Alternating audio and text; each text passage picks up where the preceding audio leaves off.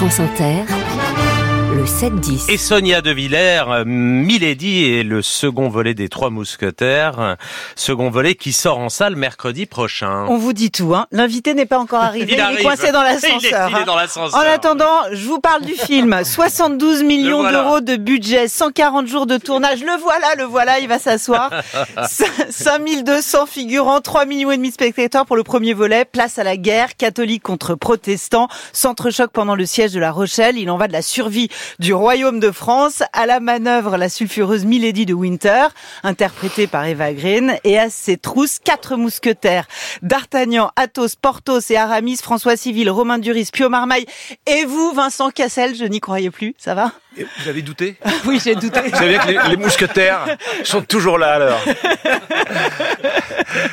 Bienvenue à France Inter. Merci, désolé pour ce petit euh, contretemps. On vous apporte un, on vous apporte un verre d'eau. Café. Vous êtes le mousquetaire sombre. On rentre dans l'interview, hein. On y va, hein. Bien sûr, On allons-y. y va, on y va. Pourquoi Athos, comte de l'affaire, est-il des quatre mousquetaires celui qui a le plus à faire avec la mort? Ah, déjà c'est le plus vieux. Dans le roman déjà et dans le casting encore plus, j'ai envie de vous dire. Et euh, non, et puis le, le personnage d'Athos porte ce drame en lui, ce, ce- ses remords, ses regrets, euh, cette culpabilité. Enfin, il est, il est très très chargé. Il a, en fait, ce qui est intéressant avec le personnage de Athos aussi, c'est que il est un lien euh, très précis dans les trois tomes euh, de l'œuvre de Dumas et euh, ce qu'il a fait dans le passé, ce qu'on découvre dans le premier, ce qu'on découvre encore plus dans le deuxième. Et ce qui savait, et le fruit de tout ça dans le troisième qu'on n'a pas encore tourné, euh, euh, et a une importance primordiale de- sur l'histoire de France, en fait, on peut littéralement dire. Sur l'histoire de France. Absolument. Bien. Dans un film de Cap et d'épée, il y a La Cape, Vincent Cassel. C'est votre dixième film en costume. Que le costume apporte-t-il à l'act- à l'acteur? Qu'Athos doit-il à son costume?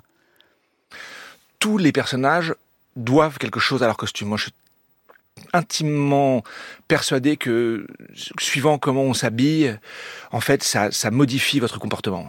Il suffit de mettre des bottes euh, en cuir euh, ou des cuissardes dans, je sais pas, dans un endroit inapproprié, et vous verrez, vous marcherez pas pareil, d'un point de vue très superficiel.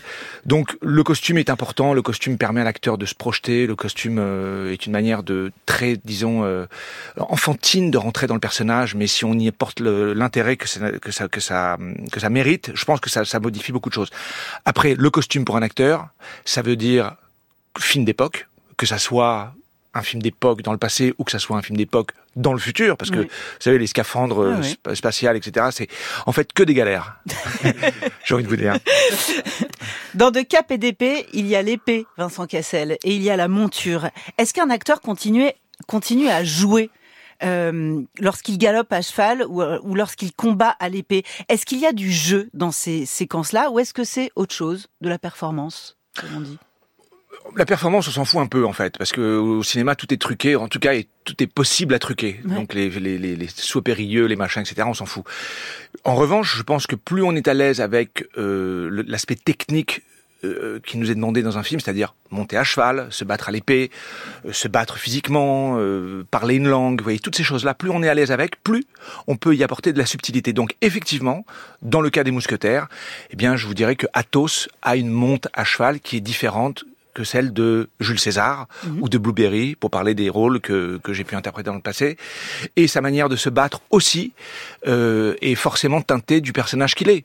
Je vous l'ai dit en début d'interview, je, je suis un personnage qui est le plus, plus âgé et aussi physiquement euh, dans le dans le casting.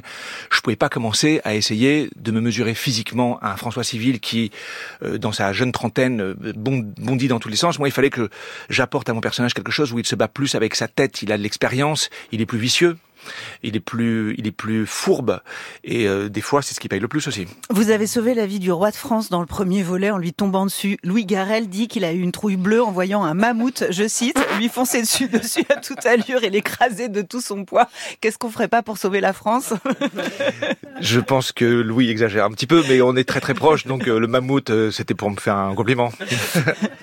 Qui dit les Trois Mousquetaires dit super production. Ça faisait des décennies que les Trois Mousquetaires n'avaient pas été adaptés au cinéma en France. Les Américains s'étaient approprié cette fresque. Il était temps que les Français reprennent la main sur ce morceau de patrimoine et d'histoire de notre pays.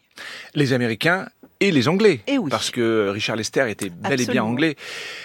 Euh, Est-ce que c'est important Ah, je pense que c'est rassurant en tout cas, surtout. Est-ce qu'on peut laisser Napoléon à Ridley Scott? Mais, mais on peut Je laisser... vais droit au but. Non, mais alors, je vais vous le dire, on peut laisser n'importe quoi à Ridley Scott. Ridley Scott est un, mé- un- un metteur en scène phénoménal. Je n'ai pas vu cette version.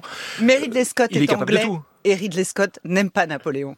Peut-être. Est-ce qu'on a besoin d'aimer un personnage pour en parler? Je ne sais pas. Le comprendre, en tout cas, oui. Euh, et puis, il y a aussi cette chose, vous savez, on- un film n'est pas une représentation, une représentation de la réalité. Elle sera toujours une interprétation. Et comme on dit, un film représente 100% de sa propre réalité. L'important, c'est que ça fonctionne entre le début et la fin, que ça dure une heure et demie ou deux heures, qu'on soit emporté par un récit. Après, historiquement, est-ce que c'est ça? Qui sait? Votre père a joué dans Les Trois Mousquetaires de Richard Lester en 1973. Il joue Louis XIII, la reine, c'était Geraldine Chaplin. Milady de Winter, c'était Faye Dunaway, excusez du peu. Est-ce que ce sont ces rôles-là euh, qui, lorsque vous étiez petit, vous ont donné envie? Est-ce que c'était votre, votre- voir votre père dans ces rôles-là? Forcément, mais vous avez oublié de citer celui qui me concerne le plus dans le cas présent, c'est que c'était Oliver Reed qui faisait Athos. Et moi, Oliver Reed, c'est un acteur que j'ai toujours aimé, justement parce qu'il était chargé, parce qu'il était sombre. D'ailleurs, il était très alcoolique, je peux le dire aujourd'hui, et euh, il en est mort d'ailleurs. Et c'était un acteur qui avait une folie et une, et une noirceur en lui qui m'a inspiré quand j'étais plus jeune. Pas dans ce rôle-là, parce que c'est pas là où je m'en rappelle le plus, mais oui, j'ai été sur ce tournage quand j'étais donc j'avais 7 ans, 8 ans, un truc comme ça, et j'ai le souvenir de ces décors démesurés, de tout ce casting, de, de- des costumes, etc. Donc je pense que ça m'a influencé. C'est un des tournages qui m'a influencé. Alors qu'à vos débuts, vous avez tout fait, comment dire, pour vous inscrire dans une génération qui était la vôtre, en rupture avec celle de vos parents, une génération qui avait ses codes, sa grammaire, ses images, son langage, le rap, et qui imposait ça à l'écran. Et vous voilà revenu dans l'imaginaire de votre père sur un territoire qui est, qui est, qui, oui, qui est un territoire patrimonial. Oui et non. Je pense que la démarche du début, elle était nécessaire pour moi et qu'elle est toujours saine. Ouais. Après, vous savez, chasser le naturel, il revient au galop. Je veux dire, moi, j'ai, euh, il y a qu'à voir mes gueules, je ressemble un peu à Jean-Pierre Cassel, on n'a qu'à dire. Mais euh, vous savez, c'est le moment où les parents disparaissent qu'on les accepte le plus et qui ressortent en vous. J'ai l'impression. Ah bah justement, vous êtes le fils de Jean-Pierre Cassel. Vous jouez face à Eva Green, qui est la fille de Marlène Jobert, pour le compte d'un producteur, Dimitri Rassam, qui est le fils de Jean-Pierre Rassam et de Carole Bouquet. Producteur qui a choisi comme roi de France Louis Garrel, le fils de Philippe Garrel. Le cinéma français, vous y pensez comme une histoire de- Cinéma de, pistonné, Non. népotisme, Non, tous ces gens sans talent qui nous bouffent le paf. Écoutez, Alors, c'est pas sans talent Ouais. parce qu'il se trouve que vous avez tous, comment dire, euh, un certain talent. Non, exploser la notoriété, la réussite de vos parents, et comme vous dites, arrive à un certain âge où justement on peut laisser parler. euh, Les gènes. Voilà. Je, vous savez, je pense que dans tous les cas de- des, des gens que vous avez cités là et qui font partie de cette aventure, euh, il y a quelque chose, c'est quand on voit ses parents faire un métier, ou quelqu'un de sa famille, d'ailleurs, ça peut être un oncle, ça peut être, de voir faire un métier avec plaisir, avec talent, euh, en en vivant, euh, en, en- en- en ayant une fantaisie au quotidien, euh, cette espèce de, de- de ferveur qu'on peut avoir quand on fabrique des films. Je comprends qu'on a envie de faire la même chose, et j'ai bien l'impression que peut-être mes enfants suivront on m'a moi, je mets- on m'a jamais mis un couteau sous la gorge. Je fais la même chose avec mes enfants, mais je pense que c'est très attirant de raconter des histoires pour les gens. Et vous allez être le premier comédien français à jouer dans Taken, une adaptation gigantesquissime, une gigantesquissime licence de, de jeux vidéo, un jeu vidéo de baston que vous adorez. Vous revoilà, non? Oh, j'y ai joué il y a quelques années, mais pour des ça, raisons. ouais. Moi, je me tiens toujours au courant de la technologie, c'est-à-dire que je ne suis pas un gamer et ça m'intéresse de savoir où ça en est. Quand on sait que un jeu euh, qui a du succès aujourd'hui en une semaine d'exploitation explose les records de Avatar sur toute sa sur, sur toute son, son euh, sur toute sa carrière. Donc vous savez c'est c'est un c'est un monde que peut-être certains d'entre nous ne connaissent pas mais je peux vous dire qu'il y a beaucoup de gens qui connaissent très très bien. Sans blague.